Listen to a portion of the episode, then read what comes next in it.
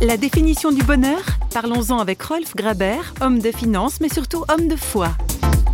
J'avais un ami qui avait un cancer, qui n'arrivait pratiquement plus à marcher, tellement il s'essoufflait rapidement. Puis je l'ai emmené deux jours pour aller se promener en montagne, mais au plat.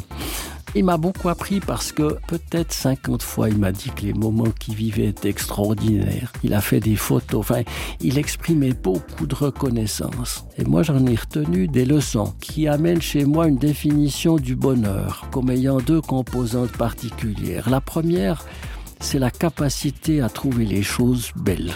Et la deuxième, c'est la capacité à exprimer de la reconnaissance qui pour moi implique une dimension spirituelle effectivement. C'est les deux composantes essentielles du bonheur. C'est pas faux, vous a été proposé par parole.fm.